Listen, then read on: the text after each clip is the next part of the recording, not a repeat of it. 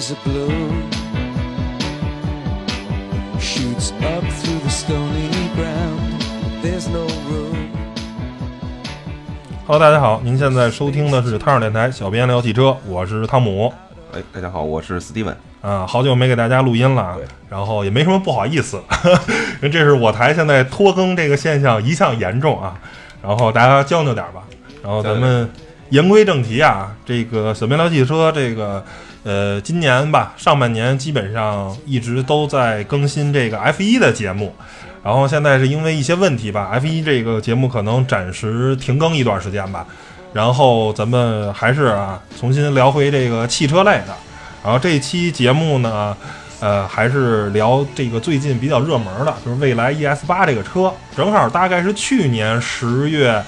呃，十一吧，十一以后吧，我记得好像十一月份、十月份，正好当时是蔚来 ES 八上市，我和 Steven 呢就聊过这么一期节目，对这个车呢，展望哎，对，展望了一下。看完发布会吧。呃，是吧看完发布会，然后因为这个车确实在当时当日呢，还是这个自主品牌这个新势力啊，新能源汽车里的一个算是比较呃有话题性，而且也非常亮眼的这么一个品牌。当时就聊了一期，现在呢，这个车呢也是开始陆续交货了，然后呢也是。被，尤其是被三十八号同学呢，这个试出来很多问题，录了一个大概八十分钟的视频，哦又写了一个一万六千字的这么一个长测呃长评，然后呢一时激起千层浪，在微博上，刚才我翻了一下，阅读量高达四百二十五万，这是一个非常有影响力的文章。然后呢，呃，很多行业内的这个大佬呢，尤其是李斌、李想先生，也对这个呃问题呢有了一个算是的回应吗回应，对对，有有回应。然后呢，今天呢，咱就来呃复盘一下这个事儿。当时呢，我个人啊，咱们回顾一下去年那期节目，我对这个蔚来 E 四八这个车呢，还是总体来说给了一个比较积极正面的这么一个评价，因为在当时那个时间节点啊，确实蔚来 E 四 S 八是自主品牌中呃最接近特斯拉的这么一个产品力的这么一个车型。当时我说的这些都是书面上啊，不是实际这个情况。然后呢，但是当时呢，呃，关于这个未来未来 E 四八的这个焦虑呢，我也给出了一方面，然后结果也真的这个一语成谶了。啊，咱不是说打这马后炮，当时我就说说，因为当时啊，这个车已经上市了，有价格了，但是都没有媒体试驾车，嗯。这是我当时说的，因为只能静态体验，而且车机也是打不开的，这是当时啊，像韩露啊这些车评人都去试驾，呃，不能叫试驾，就去静态体验过这款车。然后我从这个视频中，我能推断出来，我觉得当时一未来 ES 八呢这款车很有可能在产量上会出现问题，因为按普通传统车企在这个时间间节点是不可能没有媒体的试驾车的。结果呢，事实证明一再的 delay。本来我记得说好像是一八年一月份就可以陆续交货，结果真正交货要到的我记得今年的年中了吧，五六月份。四五月份，呃，然后呢，那时候还只能还不是在产线中，属于有点算是，呃，定量组装那种感觉。然后这些货也只能交给内部员工，因为那些车其实是不是从大的流水线生产出来的，属于那种半试装概念的。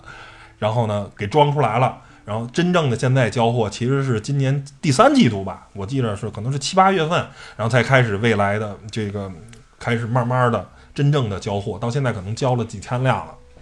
但是呢，最终呢，反正也并不并不影响这个未来的上市啊。虽然现在未来上市以后第一天就破发，然后后来呢，第二天被救救起来，整个拉了百分之一百的一个涨幅，现在又在陆续的一直阴跌中，现在还是破发的这个状态。但是呢，啊也破发了是吧现现在经过了两个星期吧，现在又是破发的价格。哦所以，但是甭管怎么说吧，呃，现在也成功在纳斯达克上市了。这个我觉得对于一个这个厂商来说，能在纳斯达克上市，然后呢，能从资本市场得到更多的这个资本，还是一个很重要的事情。因为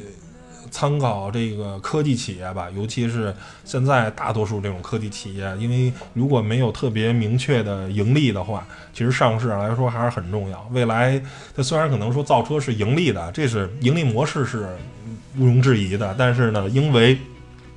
汽车制造业这个坑特别特别的大，所以呢，它填坑的过程也非常非常漫长，所以需要不断的拿资本往里顶。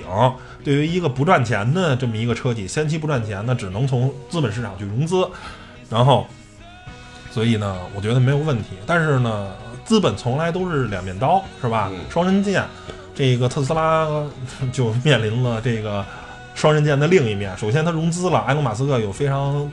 多的资本，能让特斯拉一直存活到现在。现在这个企业呢，尤其是特斯拉新的这个 Model 3，在北美市场非常非常成功，已经取代了传统的 BBA 这些品牌，成为就是同级别的啊，就是属于呃 B 级的这个豪华品牌，在美国它现在销量的 Number One，、就是它的销量取决于它的产能，它造出多少辆就能卖出多少辆，这是非常傲人的销售成绩。现在每周的产量也突破了七千台，非常漂亮的数据。呃，但是呢，因为是上市公司，然后呢，有很多的这个人质疑埃隆·马斯克，然后埃隆·马斯克呢就曾经透露风声说，我准备把特斯拉私有化，这是大概两三个月前的消息。然后呢，一时激起千层浪，因为要私有化的话，股价一定是在一个历史的高位才能把这个私有化，因为防止股民套牢嘛，这样你才能私有化成功。所以大量的资本就开始涌入特斯拉这个股市，啊，股价一度从三百美元涨到了三百七十美元，接近了四百美元，非常非常的夸张。然后呢，埃隆·马斯克也曾经透露出，可能接盘的会是中东的财团，就是那些石油公司的财团将完成特斯拉私有化，这也很可信嘛，因为大家都知道石油这些公司其实它最大的敌人就是新能源汽车。出于对自己资产的一种风险对冲，它投资新能源汽车实际是非常好的选择。这样，如果新能源汽车起来的话，我赌新能源汽车的话，我还是能资产继续保持，等于做了一个锁仓的这么一个概念。它就是，呃，反正石油要是起来，燃油车起来，我就是靠油田赚钱。然后，如果我不行的话，新能源车就肯定牛了嘛新能源车对新能源车股价大涨，那我特斯拉的股票也可以大赚，其实是一种相对来说对冲的操作，大家也很信。结果呢，阿隆马斯克呢一看，哟，股票涨得不错，然后资本资方呢也不再怀疑自己了，也不再质疑自己的。这些经营方式了，说那我可能就不私有化了。哇，这个一下美国证监局就急了，说你这个等于是操纵股市啊，故意放出假消息，对吧？你的。这个等于操纵股市，又说私有化，结果又说不私有化，你抬高股价，然后结果就阿隆马斯克也付出了自己的。这个。这个特别悲惨的代价，他现在丢掉了特斯拉董事局主席的这个职位，只保持了他 CEO 的这个职位。他现在不再是董事会主席了，啊，就是先给大家说这么一个编外的这么一个故事，哎就是说，很有必要。啊、对，因为这个新能源汽车的头牌嘛，就是特斯拉，然后它在美国股市呢也经历了这么一场风波。那同样呢，甭管是在哪儿吧，这个股市一定都是双刃剑的，资本市场都是双刃剑的。所以呢，当时我就说 ES 八对于未来汽车呢，很有可能是一个啊、试水产品。然后呢，最重要的是完成融资。然后结果呢，果不其然啊，也确实 ES 八的这个也成功让这个未来汽车去了这个纳斯达克去敲钟，等于这一套所有的东西呢，其实是从资本方啊，这是都是可以理解的。那我又问了很多私下，咱不能说公开，公开的话，这些大家媒体人嘛，都是有一些忌惮，我都私下问过很多啊，做电动车媒体，还不是问传统车媒体的一些私下的朋友，我说兄弟们，你们说这些造车新势力里头，谁比较靠谱啊？然后呢，很多朋友。那私下都跟我说，觉得蔚来目前可能还是最靠谱的，甭管因为什么，为什么呢？因为只有他把车现在给交出来了。就是其他品牌，你说出大天来，当然现在威马那个 E E X 五也开始陆续交付了，剩下那些什么爱驰啊等等的一堆，你说出大天来，没有交货，都是你的最终的车可能上市要等到一九年或者二零二零年才能，其他呢这些目前看来说更屁屁造车更不靠谱，未来是第一个现在把货交出来的，嗯，所以呢，大家还是倾向于更相信的，包括有很多其他品牌可能啊、我上回好像说是爱驰吧，还是哪个品牌说光测试车就一千台，准备了一千台测试车，所以呢，也可以看出就是反正每家都有每家的不同的这个呃方法吧。但是目前从市场表现中，你能买到的造车新势力的现在你只能买到蔚来啊，现在还有威马的 EX 五，只能买到这两个品牌，而且蔚来又是第一个交货的，而且蔚来也是目前中国新造车新势力里头定位最高的，它的车要卖到四五十万，对吧？因为那个威马的那个车才卖十几万，相对来说市场定位比较低，嗯，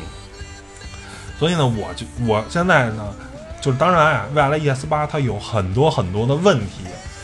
不过它目前也是造车新势力里中我觉得最靠谱的，所以呢，咱们先来啊捋一下这个三十八号提供了这个未来 ES 八有大概我没记错的，好像是六大方面的这个问题跟 bug，咱就现在来一一的我来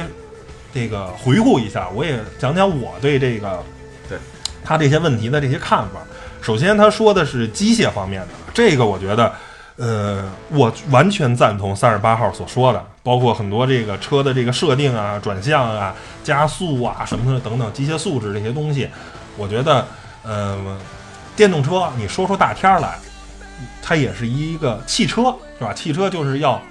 驾驶，是吧？尤其是现在还没有做到完全的无人驾驶这套东西，那机械素质还是一个非常重要的。你不能说是你是电动车，你的机械素质就比燃油车差很多，尤其是差到同级位的，因为你毕竟要卖到一个四十多万、五十万的一个车价，那你其实对比的是很多豪华品牌。它已经不不简简单单是国民品牌了。如果你的机械素质等等方面做的不到的话，这我觉得是呃说不过去的。对，所以在机械素质方面，我是完全赞同三十八所说的，就是未来这个 ES 八是一个呃明显啊，这个有一点儿这个呃所谓的完成度比较低的这么一个产品。但是呢，完成度低，为什么？后面我会讲，对吧？这个咱们最后再，因为它最后讲的就是完成度，这个咱最后讲。然后第二方面呢是续航，这个也是所有的这个新能源车的，尤其电动汽车的这个命门吧，呃嗯，对，命门就是续航。嗯然后呢，而且这个蔚来 ES 八的这个续航呢，其实城里的标的还是比较准的，三百五十公里。但是跑高速呢，只有官方说了是二百公里，然后很多这个测试呢也是二百公里左右。然后我最变态的啊，就是纯在开空调，然后纯测。我听过的就是有同行媒体测出过最惨的是一百八十公里，那个是车高速纯高速就按一百二、一百三这个车速一直在高速上跑，然后呢，最终只有一百八十公里。我听过，我知道到最惨的，而且这是很真实可信的数据，只有一百八十公里。这个呢，也是，就是说电动车啊，目前的这个情况下，在中国啊，直言不讳的说，就是政策的产物，嗯，对吧？买电动车的大多数人，除了像买特斯拉，或者说是想买 ES 八这个车，因为定位比较高，可能是认同他们企业的价值观，有一套这些东西。大多数人买十几万的电动车的这些人，或者二十万出头这些电动车，都是被政策所迫，因为你没有燃油车的指标，你没法买个燃油车，你也没法买个混动车，你只能，尤其在北京这种城市，你只能买纯电的新能源车。所以呢，大家呢都是被迫。现在你面临的不是说一到一百，是就是不是好优差，面临的不是这个选择，是有跟没有。你要不然你就买一个外地的指标，在北京凑合开，原来还能这么干。但是现在呢，因为北京有新的这个号牌的新政，对吧？外地号牌每年只能办十二次进京证，一次一个礼拜，哎，一个礼拜七天，等于你一个星期呢只能开七天车，对吧？你外地号牌这套逻辑，在明年就肯定不能用了。那你要么你就租号牌，租号牌呢，一个月现在我知道市场上的这个价格大概三四千块钱，啊，你你一年四五万块钱吧，你你要么你就去租号牌，你拿到北京牌去开。第二个呢，你转身去尝试一下新能源车，对吧？去新能源号牌，就是在当时摇号还比较容易，但是现在摇号也很不容易了。这等于说是被政策压迫的。咱们不去讨论国家政策的对错，这个呢有机会可以单聊。然后呢，这个不不在本次节目去讨论，那就是面临现在的这种现实的情况下，对吧？你只能买一个电动车，来满足你有没有车的这个诉求，而且还不限号，对对吧？那对于这些人，大多数人来说，他就是上下班代步，对吧？郊游出行有没有这个诉求？一定有，但是呢，你先满足上下班代步这个诉求，郊游可以考虑租车也好，或者说是怎么办也好，咱再说，咱先满足上下班代步这个问题。先满足最基本本的基本的要求就是先有饭吃，再考虑吃好吃饱的问题。你现在饭都没有，就其他都是扯淡。现在咱先说这个情况，那很明显电动车它的因为它的这个设计的初衷，它其实是单速。电动车相当于什么呢？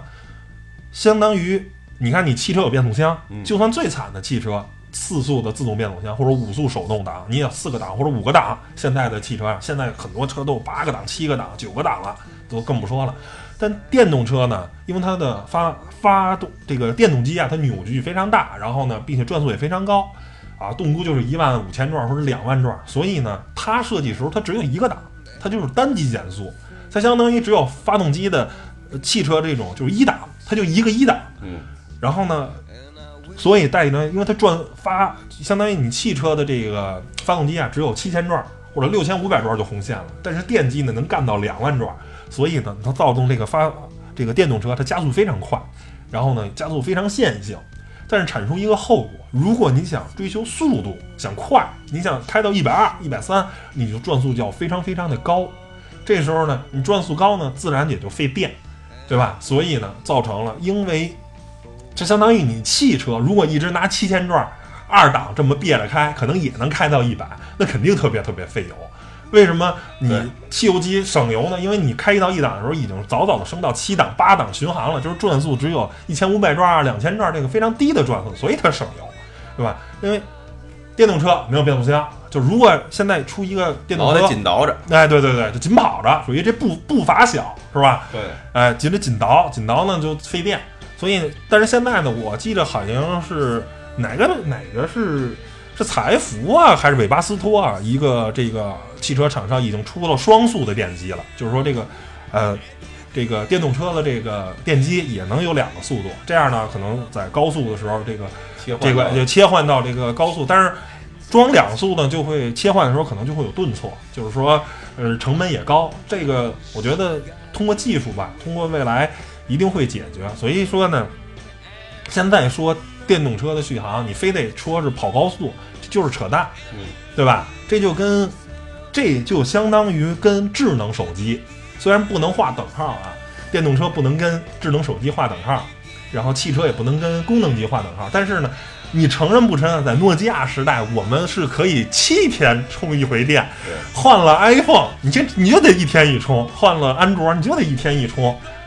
没办法，就是这样。他他大大家也习惯了，呃，大家习惯，但是汽车呢不能完全等比，但是呢，事实上呢，它它就是这么一情况。大家呢，就是你现在解决的还是一个，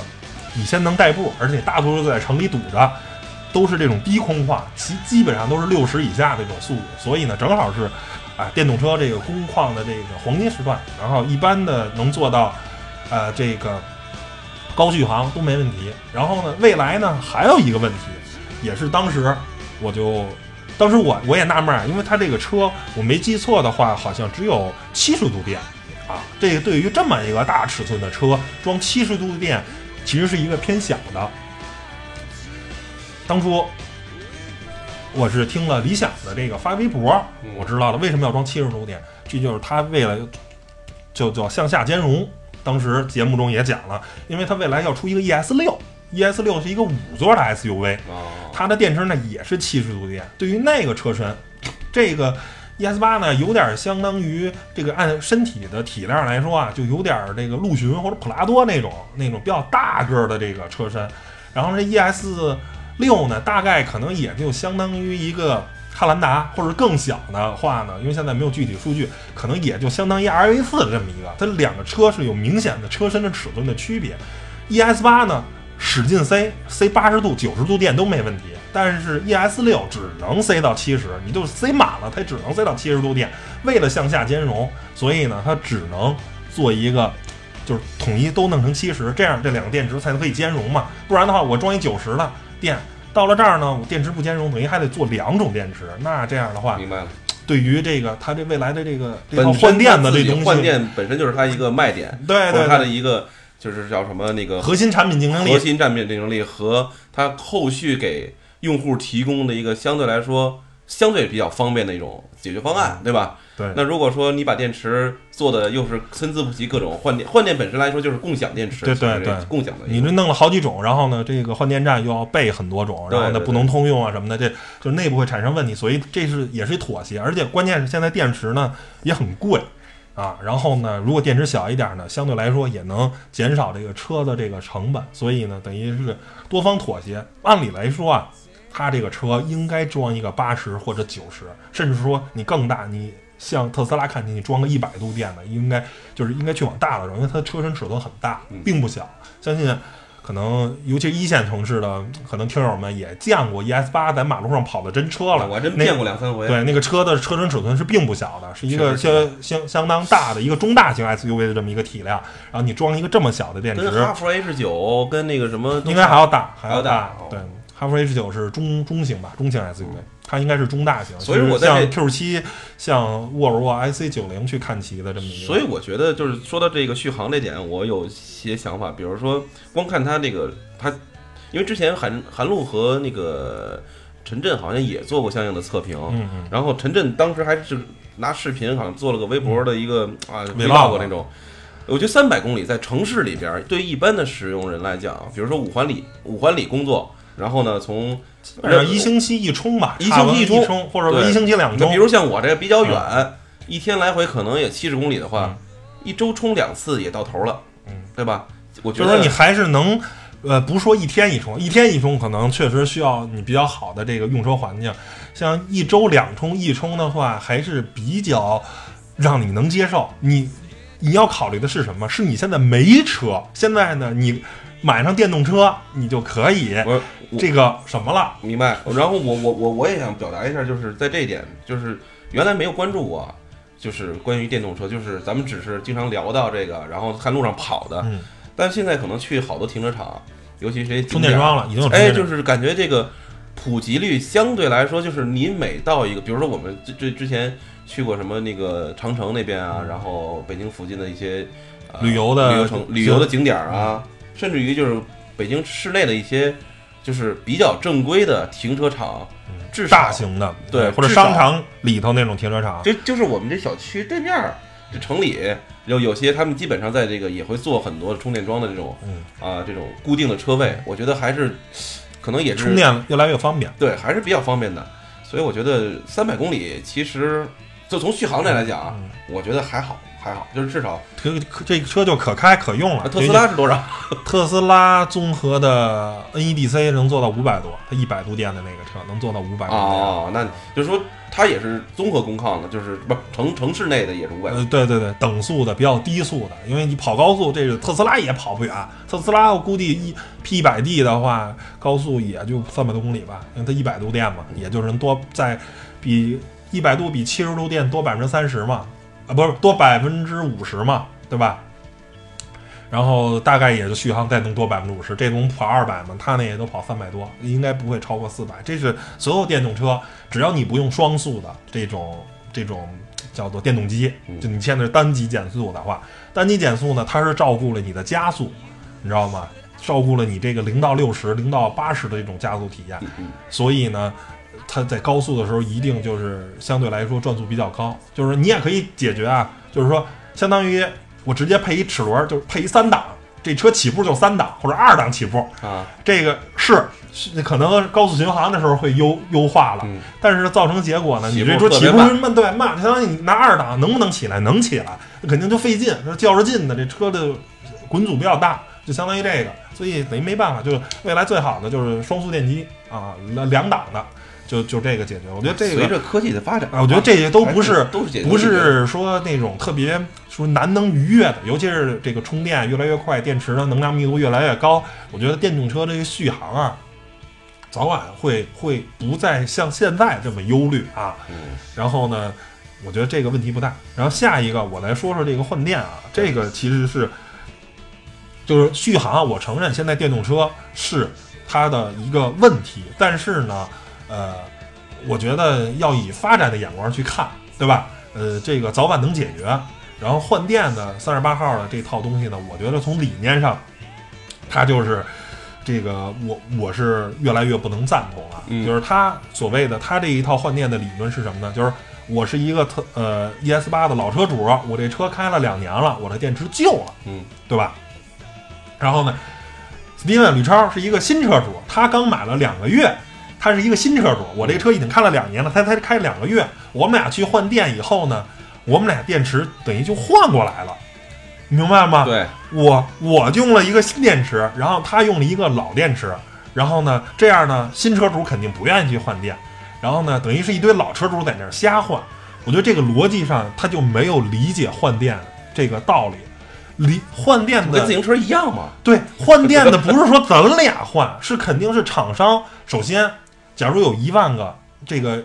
这个未来的车主在北京，我可能啊，厂商还要再准备三千块或者五千块的电池搁到这里面，对吧？这个电池库就像共享单车一样，它不断的在循环，对，对吧？我今天换一块老的，你再换一块可能是块新的嘛，最终你大家都是换来换去的，然后有坏的有不良的电池，肯定就要被厂商淘汰。你既然做换电，这才是换电的那个想法，不能说就这俩来回换，是吧？或者仨三个车主来回换，这个逻辑上就是错的，对吧？你今天拿一张那个旧旧旧人民币，明天没准有人换换换换回一张新的嘛。对你再换一回，没准又是新的了，又是旧的，就是这个两个是来回换。你现在开的这块电池，假如是一块比较旧的，那你就去去那儿换一块，没准就换一块新的，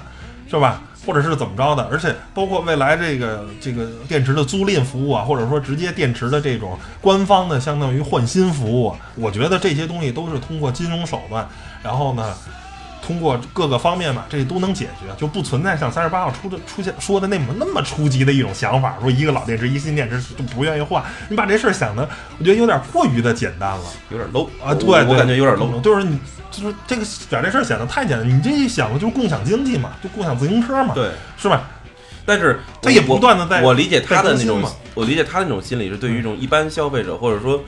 对这种就是大家你买个黄瓜还得挑啊新一点的，是是老太太挑剩下的你都不愿意要。是，对吧关键是你就去换呗，对？但是这个电池跟别的不一样，就是那黄瓜你吃了你吃到肚子里，那电池用完之后你换还可以再换嘛？对你这你这你看你你本身是一个新车主，换了一块老电池，但是啊，过一段时间你再开开，你再换一块嘛，你不就不就又但确实它存在另一种一种思考，就是说你确实这电池本身它也是有相对寿命，就跟咱们用的手机似的嗯，你用了两年了，它的手机的电池本身可能你充满了，它也只有原来电量的百分之八十嗯，甚至于更低。它可能它考虑的是，那我觉得这是厂商的问题，就是你怎么能保持你的我就说嘛电池换新服务嘛，就是当到了一个那什么，就是说我可不可以用一个三年的电池或者两年？因为电池跟手呃汽车跟手机可不一样，手机两年的 iPhone 就该换了，对三年的 iPhone 就该换了，你也不考虑电池了，我就不不要了嗯。汽车你两三年那不能说就换了，毕竟尤其未来这个四五十万的车是一个很贵的车，不可能开个两三年就不要了。你我能不能用一个相对比较低廉的价格，我去哎更新一块电池，对吧？或者是怎么着？这个我觉得，呃，对于汽车厂商啊，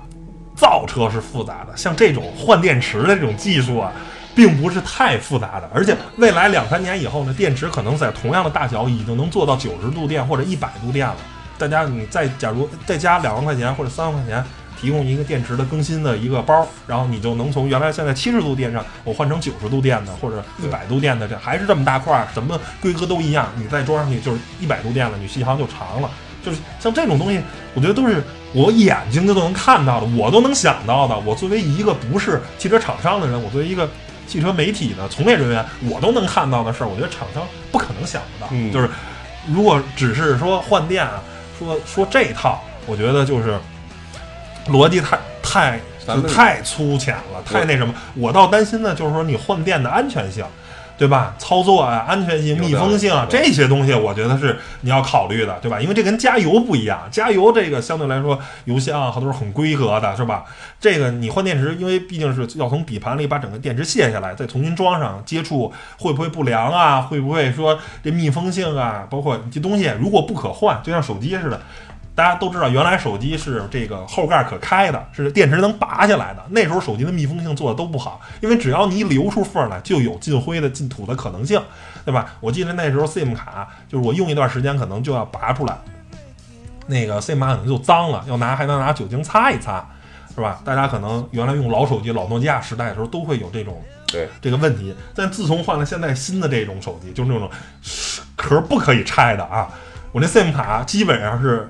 买手机那天，啊，对，插上去一直到手机淘汰，我就没再拔过那个 SIM 卡。就原来那 SIM 卡，我经常用个半年，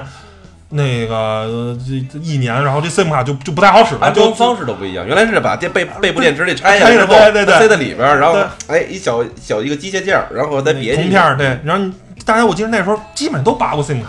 就是就用用接触不了，哎，这手机没信号了，拔一下 SIM 卡，重启一下就好了。你看现在还有这种问题吗？因为密封的很严，再也没有出现这个问题。就汽车这电池也是，你要如果是封死的，不能更换，不可这个快速换电，那肯定没问题。这个密封性都非常好，涉水什么的，它只要做的能拆可拆，那肯定就有缝儿，有缝儿呢，这个密封性啊，包括涉水啊、走沙土路啊这些东西，就会可能产生一些问题。我操心的换电是这个，而不是说三十八号说那个那个那个太初级了，对吧？我真就你换电的这个可靠性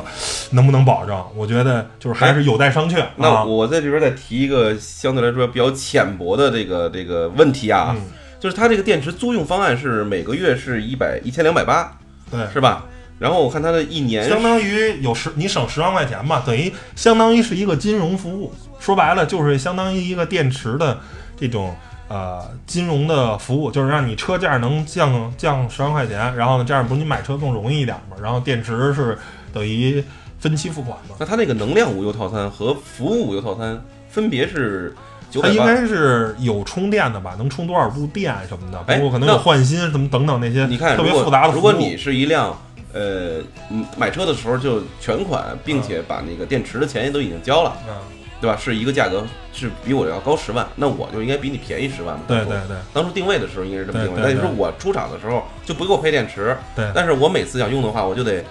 租这电池。不是你是每个月交一个钱，他也给你配上电池，对然后你这车开不了嘛？对，啊一千两百八嘛。啊，那其实我觉得，其实可能我还回到刚才咱们那问题啊，在困扰的就是你这种车主，他就是这块电池就是我的，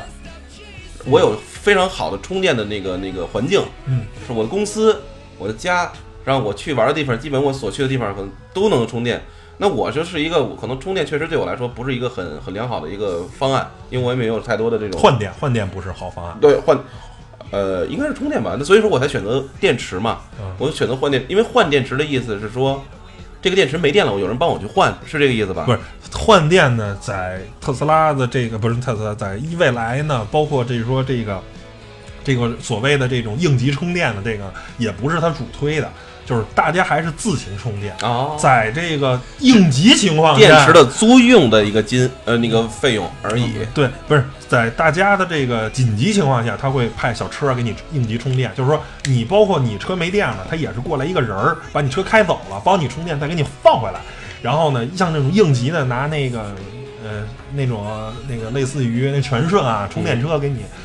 在家或者在那写字楼充电，那也是应急情况下，它的充电的一个那个那个跟车库一样的那个呢？那是换电桩，那主要是换电，充电就是用国标口嘛，它自己有超级充电桩，没有超级充电桩你就用国标口的也能充嘛，就是充的慢点嘛，慢慢充呗。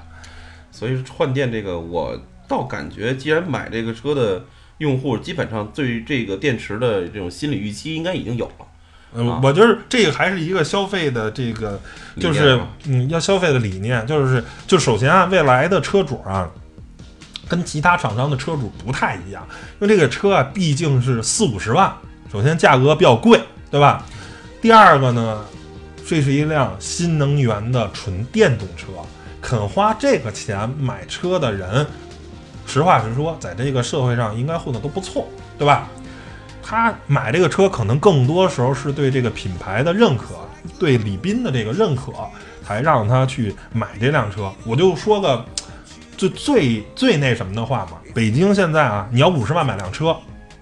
你能怎么操作？你要就想踏踏实实的不费劲开，但是现在可能费劲了。原来可以怎么着呢？大概黑市里不到三十万，二十七八万的价格，你就能买张牌儿，直接就能买来一块牌儿。嗯，然后呢，你再这等于二十七八万花了，你再花二十万出头，你再买一辆车，你就随便开了，这是你的一辆燃油车，随便开。所以可能从很多的用户体验上来说啊，首先不用没有续航焦虑什么这套东西，你买一辆混动 CRV，对吧？敞开随便开，一箱油跑六百公里，跑八百公里都没问题，恨不得就那种感觉，对吧？所有的这些问题都不再存在。那这些人没选择这种相对来说简单暴力、更符合比较 low 的、比较一般人的这种消费的，就是他的家里啊，可能不止这一辆车，对，是吧？就跟就跟买特斯拉的我一直觉得就是说买未来的人就是。呃，说买特斯拉可能买费劲，特斯拉毕竟一百万一辆嘛，买特斯拉，但是我咬咬牙买，但是哎，我买个蔚来还是可以，但是我也想享受的这种电动车啊，享受的这套东西，你知道吧？就是有点是属于这种尝鲜者的这种这种感觉，他的包容心要更大一些。就是说，我们刚才说的这些所有问题，可能在人家车主看并不是问题。就对于一一般人来说啊，如果你买一辆路虎，那么路虎天天坏，天天不是这小毛病就是那小毛病，你一般人都可能就觉得疯了，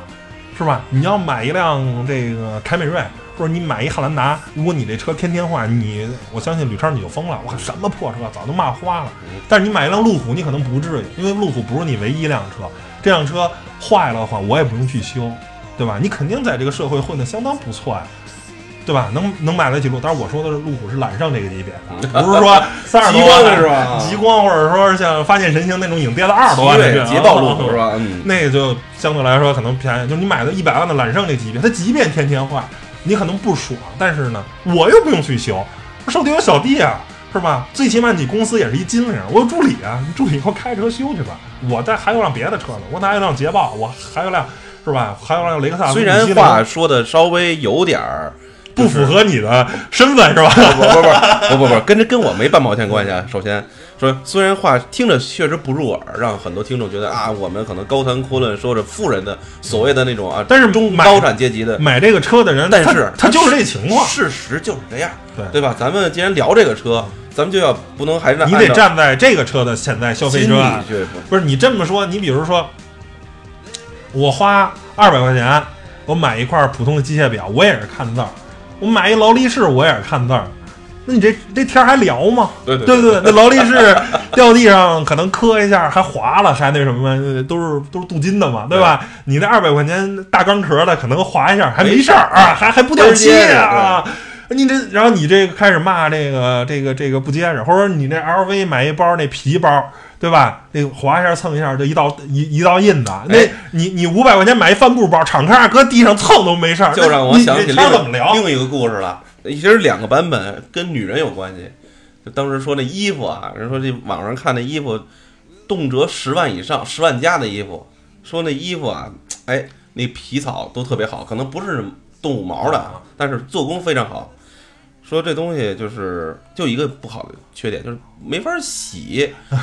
后来人家说了，能干洗，对，不是，甭管怎么洗，人说不好洗，就是除污这这块儿很很很费劲，就很多手续工序。后来就有网友也调侃说，穿这衣服的人基本上就是为了当时出席某个什么会，一年出不了两回，哎，穿完就完了，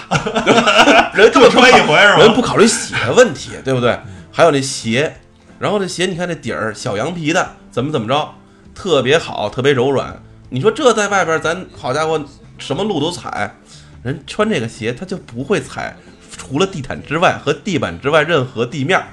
所以说，我觉得就是咱们平心而论，咱并不是一个啊那个去看人富人是怎么样，多么是吧那个骄奢淫逸的生活，而是这其实这个车来讲，其实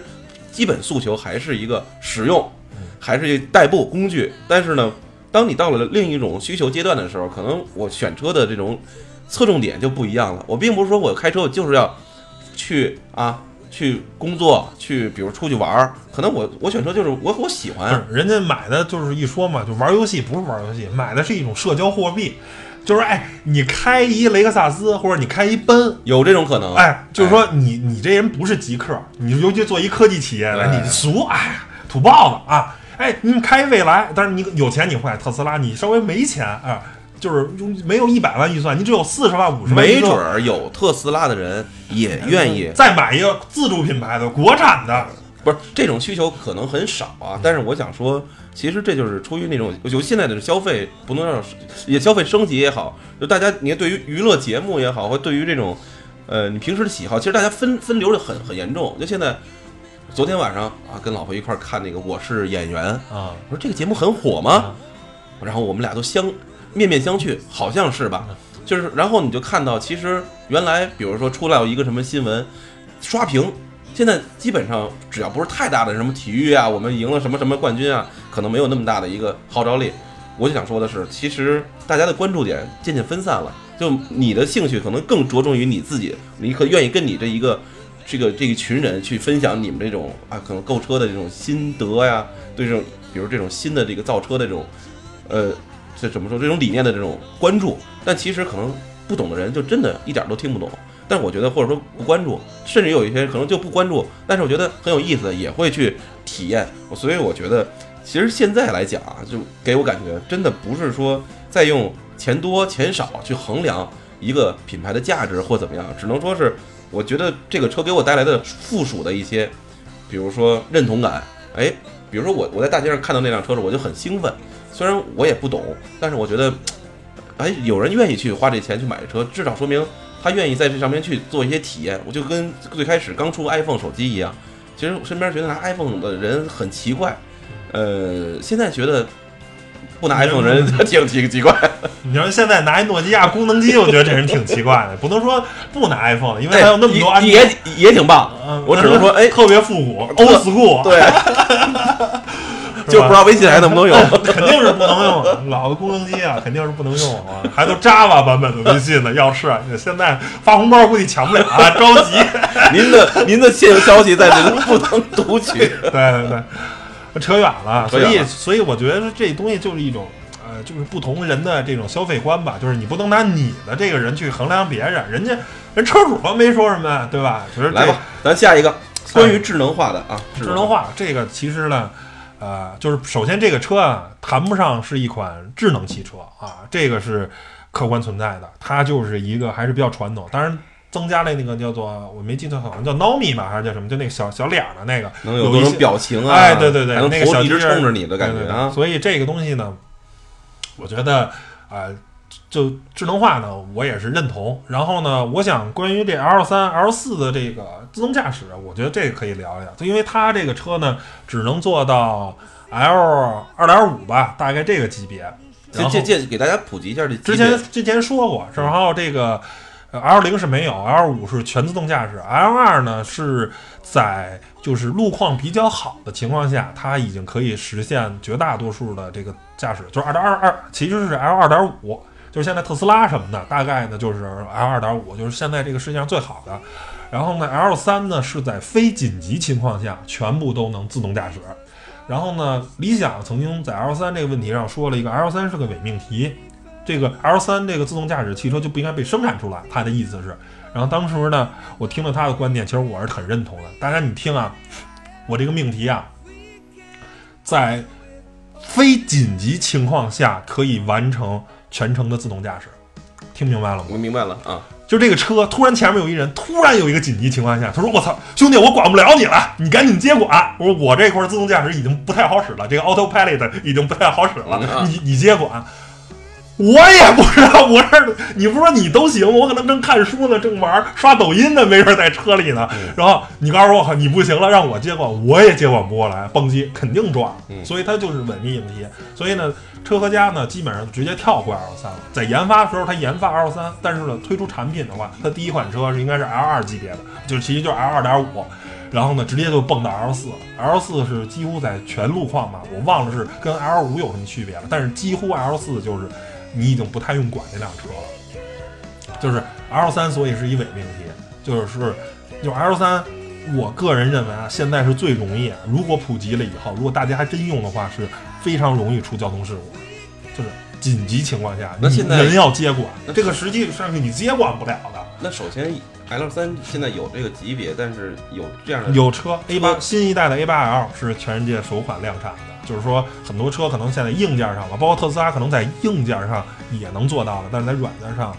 可能还是二点五这个级别。就是说，所以说嘛，这 L 三其实是一伪命题，包括你还要攻克各国的法律，就像这个东西特别现实嘛，因为你开一个 L 三级别的车出去了，在二环上行驶，突然前面有紧急情况。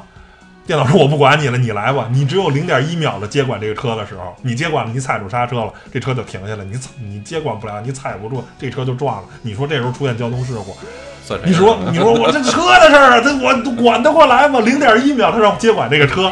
我说你不是你能全管吗？啊，车说这我说了，我出厂的时候我告诉你，紧急情况下我管不了，要驾驶员来管这件事儿。你这所以就就是成了一就是一伪命题了，就是你。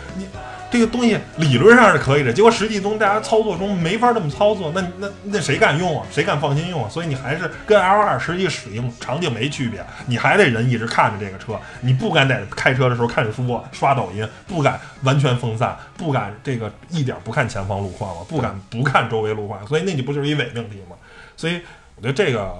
这个智能化呢，我实在是没什么可值得说的啊。我觉得第五条他说的是 OTA，OTA 是什么呀？就是在线升级。就现在的汽车呢，因为它是像智能化，所谓的这个在线升级就跟手机一样，刷系统嘛。传统汽车呢，刷系统相当于什么？你这手机要升级了，你得拿着手机去客服中心，人家甭管怎么着啊，是是插卡是怎么着，把这数据给你导进去，呃，自己升级完了，然后给你一新手机，这是传统的汽车的升级方式。对 OTA 呢，就是你只要连上网，WiFi 呜呜呜或者 4G 网络，自己就全升级，全升级好了。然后现在 OTA 呢又分娱乐系统跟整车的 OTA，整车的就是所有你连驾驶层面的这些东西也可以做到 OTA 升级。嗯，然后普通呢就是在娱乐导航这些方面做到 OTA 升级就。这块儿，我记得他当时说的也是挺有很多疑虑的啊，就是说对于这个你的汽车，当然不是驾驶的不安全性，，是他是给出了一个是什么呢？就是所谓的，就是说这个汽车就出厂的时候，你就是一不合格产品，通过 OTA 不断升级、不断完善，然后最终呢，呃，完成这个车的进化。我觉得是这样的，就是说，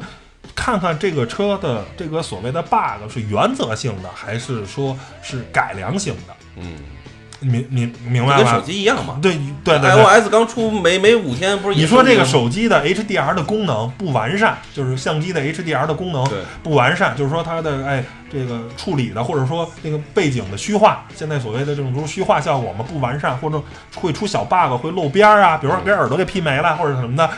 这个不叫原则性的问题，这个叫做改进型的，对吧？嗯你通过不断的升级，然后呢越来越完美，就是你这手机上来出来就不能用，或者直接就偏色，你把这蓝天。给我拍的是灰色的，对吧，或者说你我这水你给我拍的是红色的，你这红绿不分了，嗯这叫原则性问题。对就是您只要我认为这个车出来的是原则性的问题，肯定是不行。你别跟我扯 OTA，你先给我交付的是一个原则性所有的没有 bug。但是如果是改良型的，这就很扯。这这这就我觉得是可以了。如果你说连这种 OTA 你都不赞成，我觉得就扯了。因为尤其是汽车，原来的汽车就是相相当于还是说那个功能机时代，你功能比较少，对吧？功能不需要那么复杂，那。它出厂的时候就可以做的很完善了。现在的手机，你跟现在的所有手机说，你说我这个手机啊不用升级，你用吧，一年不用升级，这系统就是最好用的，这系统就是最完善的功能，说不用升级，基本这不扯淡的吗？因为你现在要不断的接入嘛，就是软件也越来越多嘛，对吧？你你得做出适配嘛，你全面屏啊乱七八糟的，对吧？各种新的软件你肯定要接接进来嘛，所以我觉得。汽车同样也是，因为尤其是在娱乐方面，你功能多了或者其他的，包括汽车现在很多是软件的上的升级，你可能就是一个逻辑上的东西，就是一个纯软件的逻辑。你现在就怎么着呢？厂商一说召回，其实就是刷一个电脑，对吧？根本就不用换硬件，你就得吭叽吭叽开到 4S 店去，我还得安排时间。尤其是你，假如你说就是，尤其是吕超，你那高尔夫，你那个变速箱。大傻瓜变速箱嘛，DSG 就有软件的问题。嗯，但是因为你那个车整车不支持 OTA 升级，如果你支持 OTA 升级，你想大众车主那么多，全国好几百万、好几千万的车主，嘿一点哗全升级了。完这全都升级了，你都不用去，就都搞定了。现在你还得排队，那儿恨不得啊，前面二十辆车等着升级，都是周六周日大家去升级。你看这整整的，就是一天的工作，你就全就要么就是上班时间，要么就休息时间，就全给耽误了。就是说，尤其是在软件那种 bug 上，我觉得甭管是传统厂商还是这个新端产，没其实没区别。你说支持 OTA 软件，谁都有 bug，人无完人，对吧？只要不影响安全性，我觉得甭管是安全，就是说一有一种是就是原则性 bug，还是刚才说的那个，就是你改善型 bug 跟原则性 bug，或者说这种谁标定软件都会有问题。你看，如果你能支持整车 OTA 升级，那就那什么了，就包括这个电动车，你比如说原来可能这个啊电池管理系统，或者说你这个电机的这个工作，还比如说之前特斯拉他们只有普通模式跟狂暴模式，现在呢还支持，现在呢因为 OTA 升级，它推出一种叫做温柔模式，嗯。就是说相对动力啊就相当于所谓的普通燃油车的叫做 Eco 模式。这样的话，用这种模式可能续航的时候再长点儿，又多了三十公里、五十公里，这不是一挺好的事儿吗？嗯。要不你又得开到特斯拉那儿原厂去刷，你我就觉得特斯拉现在是 OTA 的那个对油对对对封升级嘛，，这整车升级，就是说，就是说 OTA 这个东西啊，我个人觉得还是就是挺好的，就是不能 OTA 成为厂商遮羞布，就所有东西啊，原则性的 bug 你都给我出现的时候，我我你别别着急啊，三个月以后 OTA 升级我给你解决，这不行，这是逻辑上的错误。嗯但是说还是还是刚才已经解释的非常清楚了，可以 OTA 升级，我觉得是很好的。然后包括他还说了这个隐私，对啊，隐私这个问题呢，我觉得是这样啊，就是说，真是，现在你有隐私吗？你天天接的那个骚扰电话，你天天接的那个什么东西，我觉得，当然啊，原则上政治正确，我们不能说公民没有隐私，公民这个隐私是什么？但实际上现在就是没隐私。这个我倒有不同观点啊嗯。我觉得他说这点其就是实我唯一吧，增加一个选项，对吧？增加可关闭的这个选项。呃，我我觉得就是，比如说，你说在这个网络的时代，就是互联网时代，每个人的这个叫什么 footprint 啊，就是你的足迹也好，或者你的就是你的任何做的每件事情都是被记录的，对吧？除非你真的是断网，你什么都不用，对你也不出来，你你的脸也没法被这个现在摄像头去这采集种人很。少。但是我觉得就是隐私你要交给谁？我我我觉得就是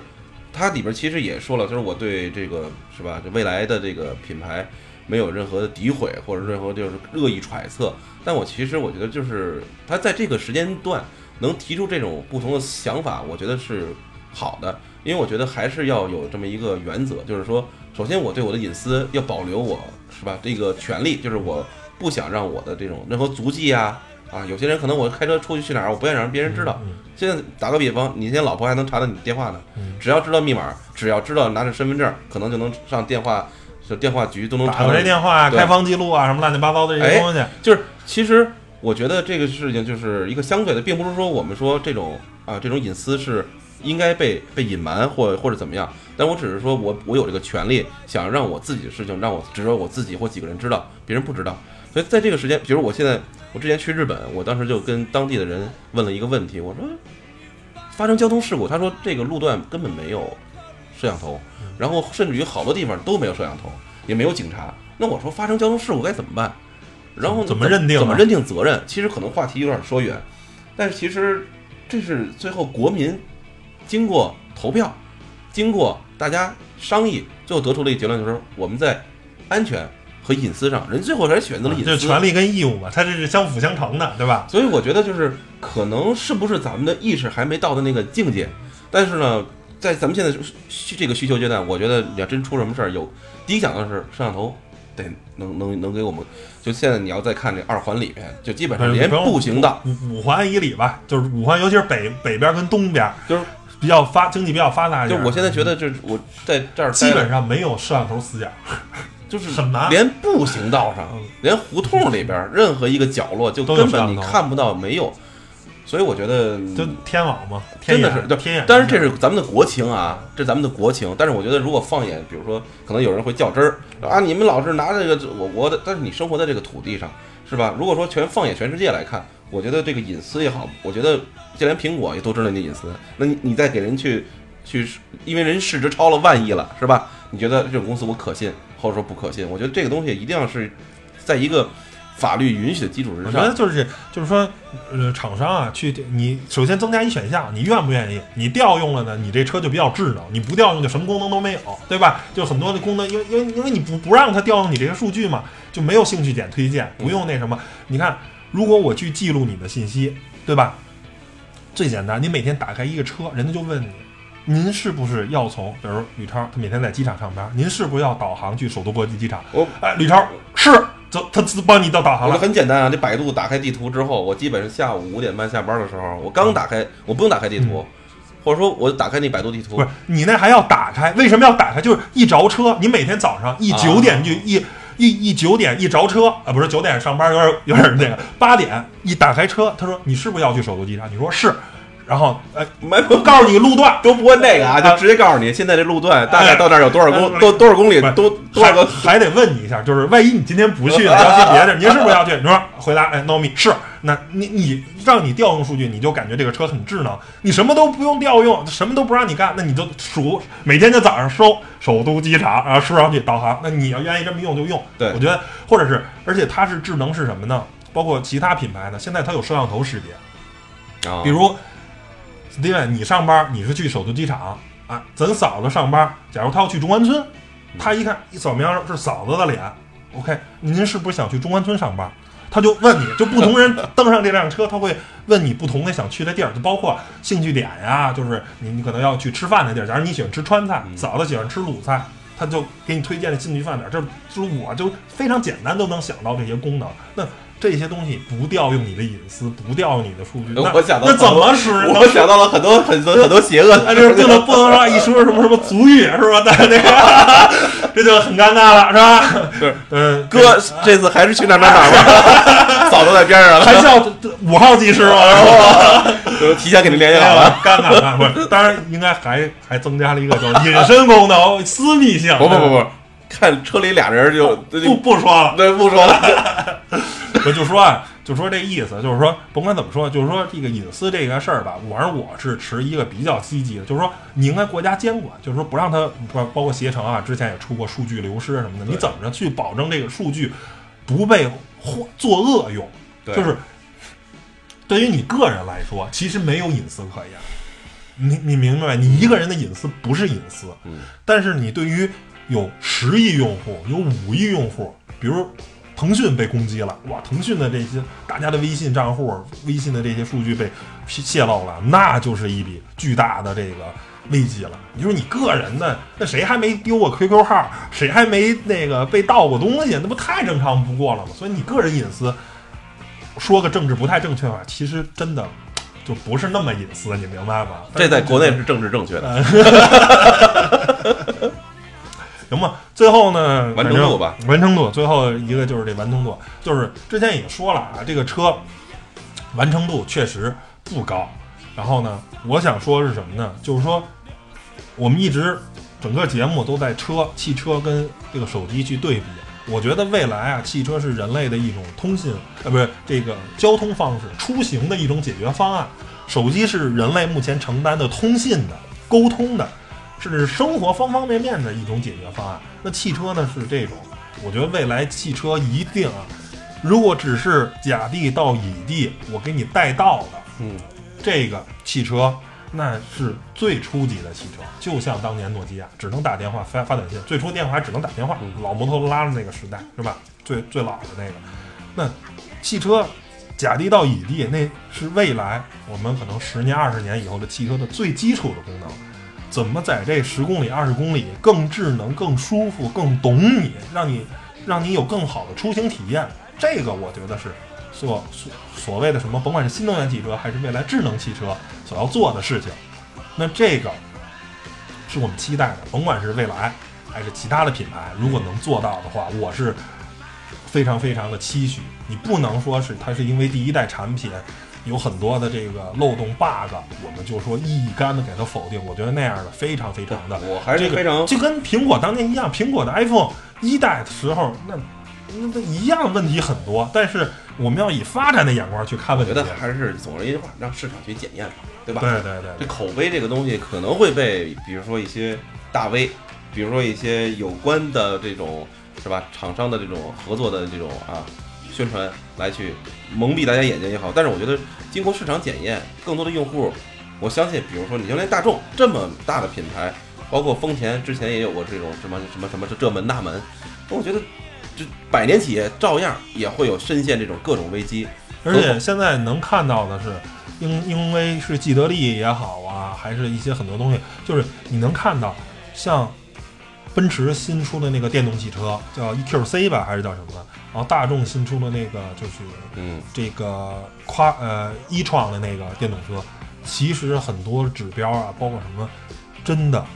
跟三四年前出的特斯拉 Model X 差不多，甚至有的还不如呢。那你可想而知，嗯，特斯拉是一个多么就是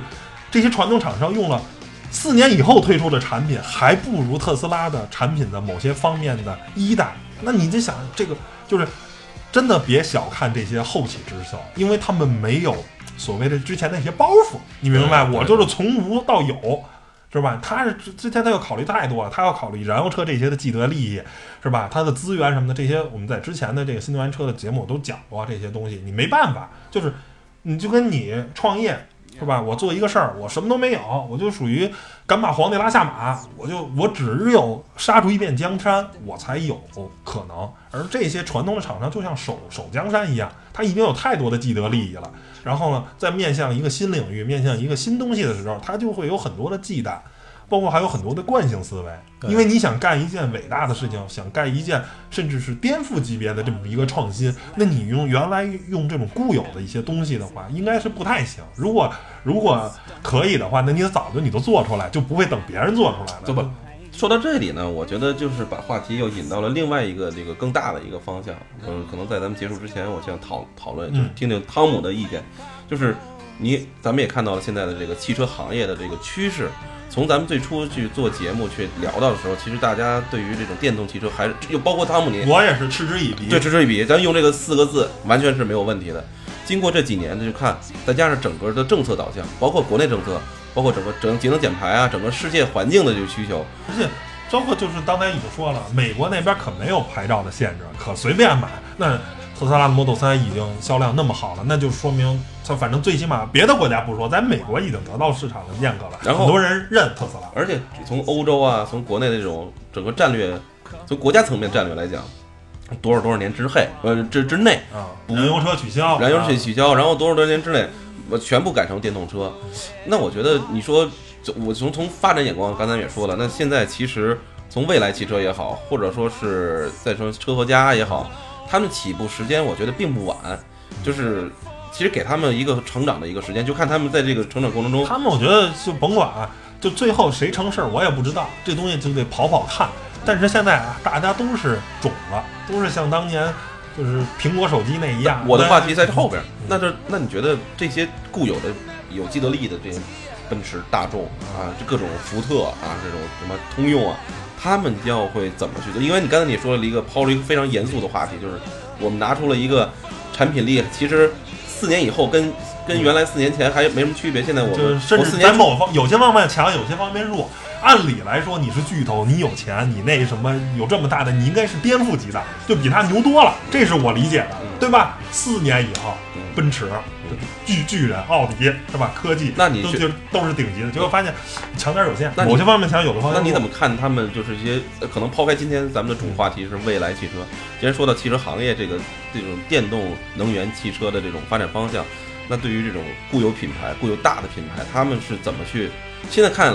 现在在现在看，其实是被甩开很大很大一段距离。至少说你要提到电动品牌，没人去跟你说什么奔驰、宝马，可能知道很弱，因为确实做的很差。对，可能也是懂的人。啊，因为我在大街上也会看到有些，比如现在宝马的三系，好像是还有一个特别像小小面包那种车，一般都是插电混的，插电混混，对，它没有纯就是纯纯电的车非常非常少。给他们留下时间大概也就在十五年左右。十五年都是多说，十五年就应该分出胜负了。五年内，我觉得就已经就看出谁一谁二了。就从今年吧，二零二五年吧，中国也说制造元年，二零二五年，我觉得就得就得排出一二三梯队了，剩下就是那其实，在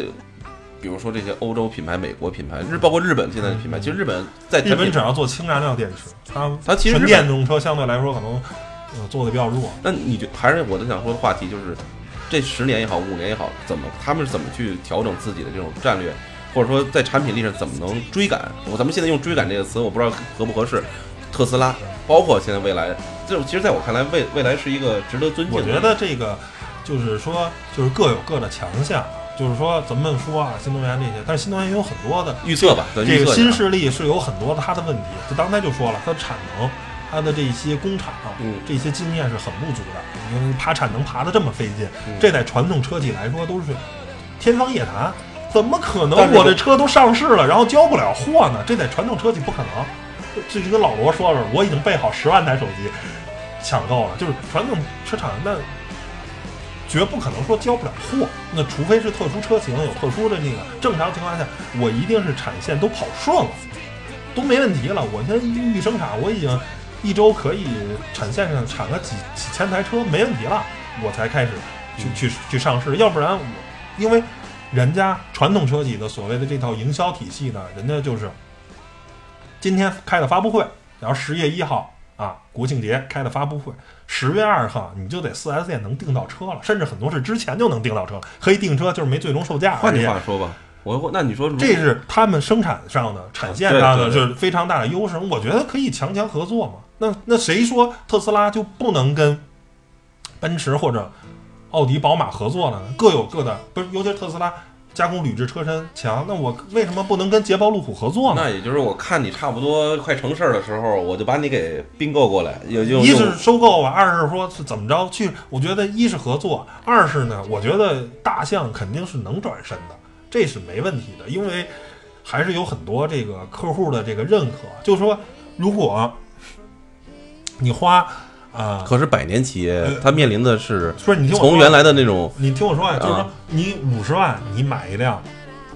未来的新能源车，你可能还是内心啊有一些纠结啊，内些内心有一些小挣扎，对吧？但是如果你五十五十万买一辆雷克萨斯的新能源车，你还会纠结吗？跟未来的性能各方面差不多，你就无缝就衔接了嘛。如果你能造出，如果就是这些豪华品牌能造出跟未来一样的产品力的车，然后更完善啊，但是未来现在有很多很多的 bug，如果是更完善的，就理论上的产品力、技术参数都是一样的话，那或者说是雷克萨斯又创下了一个新的新能源品牌，对吧？就是就无缝了。那就就我我其实我想我更想说的是提的问题是，你觉得这对于这种传统的大的品牌，他们要去做哪些努力，才能做到，比如说更让大家去认可并且能购买的这种车，或者说产品力上，你至少能让你作为一个啊比较懂车的人，或者是要业内人士，可能最。我觉得 OK，我现在如果说 ES 八或者说 ES 以后的可能各有型号的车，跟同类型的这种奔驰、宝马啊、大众啊、日日系的雷克萨斯也好、丰田也好摆在一起，我可能就不会像现在那么纠结，我可能啪我就会选择，哎，这个标我还是喜欢奔驰的，对吧？我这个标还是喜欢，可能对于一般用户来讲，那就是同样电动车价格也都差不多，当然选一个就是就是品牌影响力更大的，可能我我我上一家上一个那个叫什么燃燃油车，我用的是打宝马，现在我还是在用宝马的电动车，到什么时候？我觉得就是对于这种大品牌，尤其是资产很很足的话，我觉得就是你也应该走手机厂商的这种两条路走你。比如像华为啊什么的，他们其实都是在，包括小米也是一样，都是在做两条，一个攻高端，一个攻中低端。华为就是荣耀系列跟它的华为系列，嗯小米呢就是它的，当然都叫小米啊，它是小米跟红米或者它的 Mix，它带播出一条产品线来。我觉得对于这些豪华品牌来说，或者是其他品牌来说，也是应该满足是不是满足不同的？就像丰，至于丰田，丰田跟雷克萨斯，我觉得这雷克萨斯的新能源车也或或者是其他的，也应该就是一个主攻是面向于科技的，面向于极客精神的一点，就是说它这个车一定要很酷，它产品有不足，可能是在某些方面可能是有一些，甚至说是硬伤的，但是这个产品足够的酷，可能会有消费者为为它买单，而且这个东西呢，即便不为了卖车，对于这个品牌形象来说也是非常非常重要的。如果你造出一辆足够酷的车，你这个对你品牌的正面的影响非常大的。还有一些呢，就是要走量，一要求稳的产品，嗯，对吧？因为其实甭管是汽车还是手机，它的商业规律是一样的。背后的商业规律啊，就总的商业规律是一样的。就是很多你看大众之年，大众的布加迪，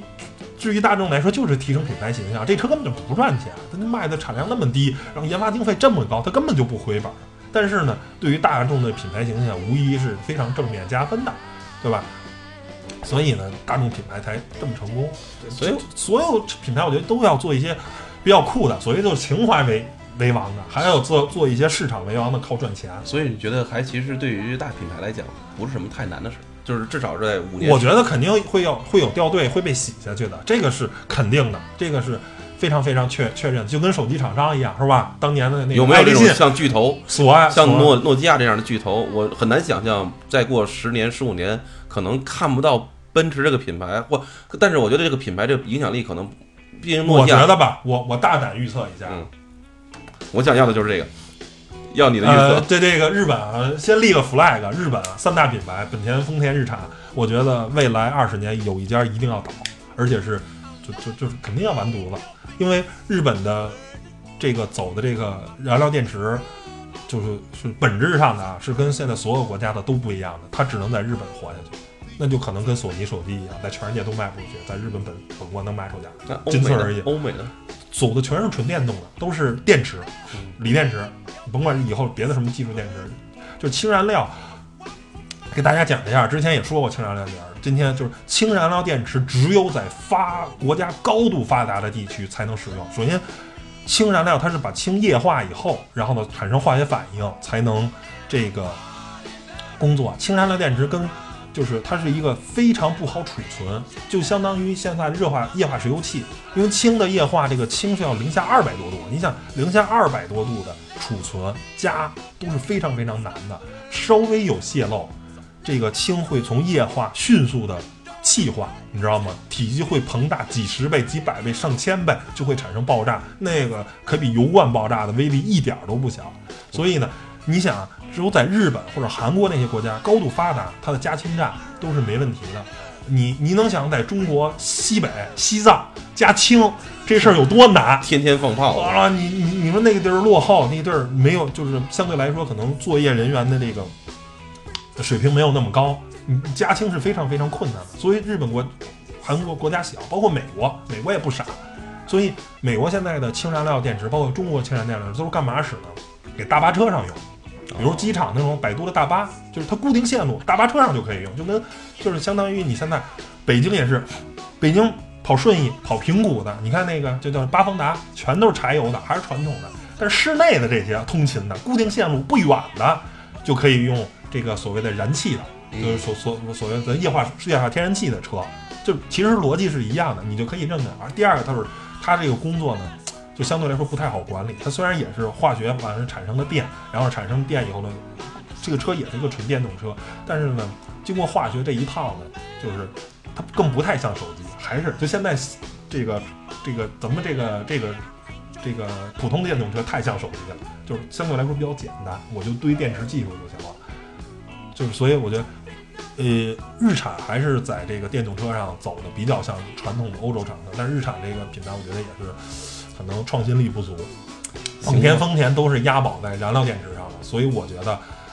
呃，弄不好的话，这个得分出个公母来。我觉得这个，尤其是也是丰田是现在全世界最大的汽车品牌，不是大众啊，按销量来说最大。日系品牌更有危机感。我觉得他如果就是一条道堵到黑，堵这个氢燃料电池的话，我觉得它市场很小，就有可能是索尼，就是当年的索尼的事情。索尼曾经也非常非常辉煌，那可能未来丰田可能就只能在某些领域比较牛。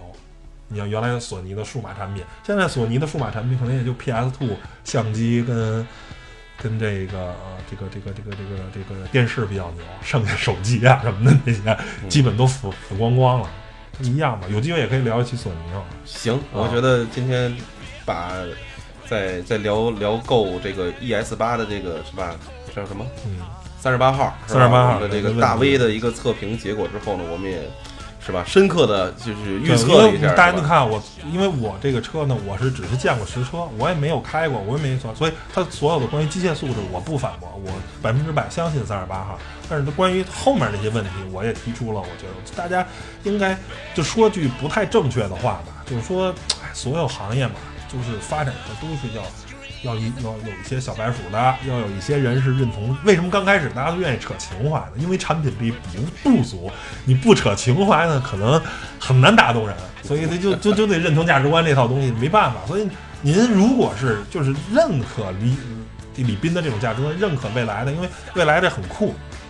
但是未来现在的几波公关啊，刚才忘了讲了，反正都聊到现在了，我也可以再说说。比如未来之前彩蛋了啊，彩蛋来了。啊，不是这这个不是彩蛋，我觉得这个公关就是之前做的很酷很好，但是这一波我觉得就是做的，他们是怎么反馈的？就是在反映的这这这个现在这个就是他前两天就是说证明电动车可以去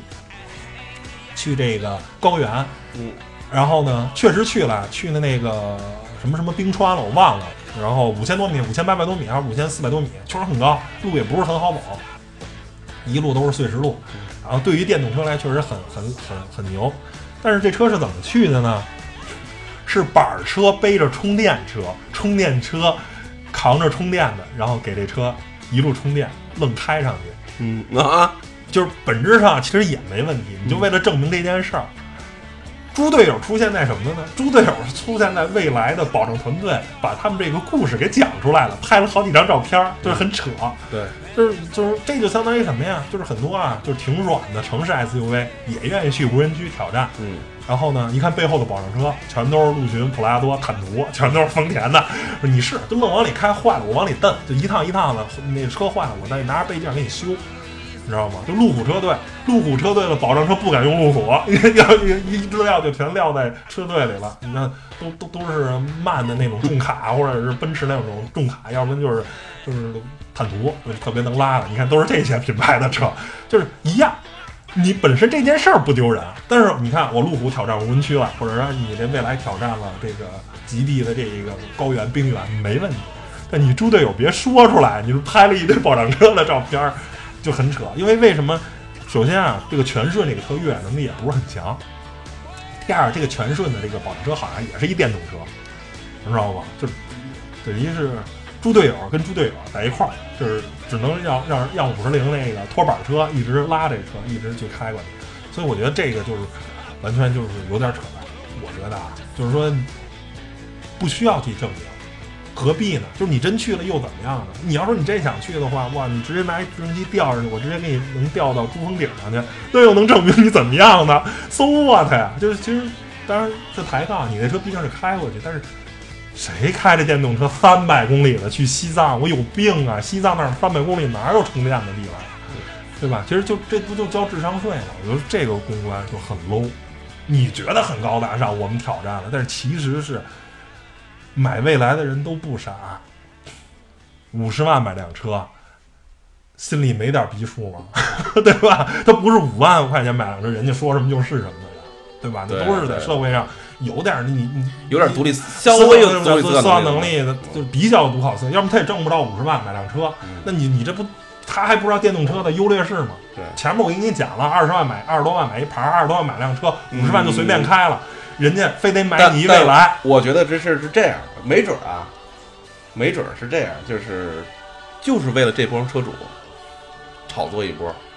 让这这个没有复制性啊，让让不是你听啊，让这些车主啊以后，那你的车去不了去不了哪儿吗？我的车你看 拿拿出 拿拿一个，我给你分享个文章啊，去过，只要肯肯充电，只要背着充电宝，哪儿都能去。背着充电宝，一路背着充电宝。哎其实购最后还是说这购买心理，就是我买完东西啊，一堆一帮人怼我，不是这就相当于什么呀？就是说法拉利，你也有人啊，真舍得开法拉利七三，一路颠磕着底盘什么的，就是也有。但是呢。就是说，你其实不挺扯？谁都知道法拉利是在城里的，是吧？酷的，看完就看完了。哎，对你非得看那那，你什么车去西藏？百分之九十九的点九的也不会去那儿的。不是你开着奥拓去西藏都比法拉利靠谱。那那底盘那么低，你想想那个车，对吧？那多容易磕呀，对吧？那奥拓底盘都比它高，对吧？所以我觉得就一听一乐吧。我觉得就是甭管是未来还是其他的品牌，造车新势力，我们现在啊，你非得一味的去，就是所谓中国人中庸之道嘛，就是说。我也不说你行，我也不说你不行，咱走着看。现在别过早的下结论。这个事情三十年河东，三十年河西，打脸的事儿太多了。就完事儿别说，哎，你肯定不行。我说你你肯定行，你就是下一个谁谁谁。用不了三十年，没准儿十五年吧，十五年十年。短三年，长可能不是短，没准三四个月，半年可能就出就出就能出点儿，是吧？新的一个观点。那么长可能我觉得像现在节奏，三五年没准儿就有新的一个颠覆性颠覆性的想法了。可能 ES 八之后，咱再看看车和家，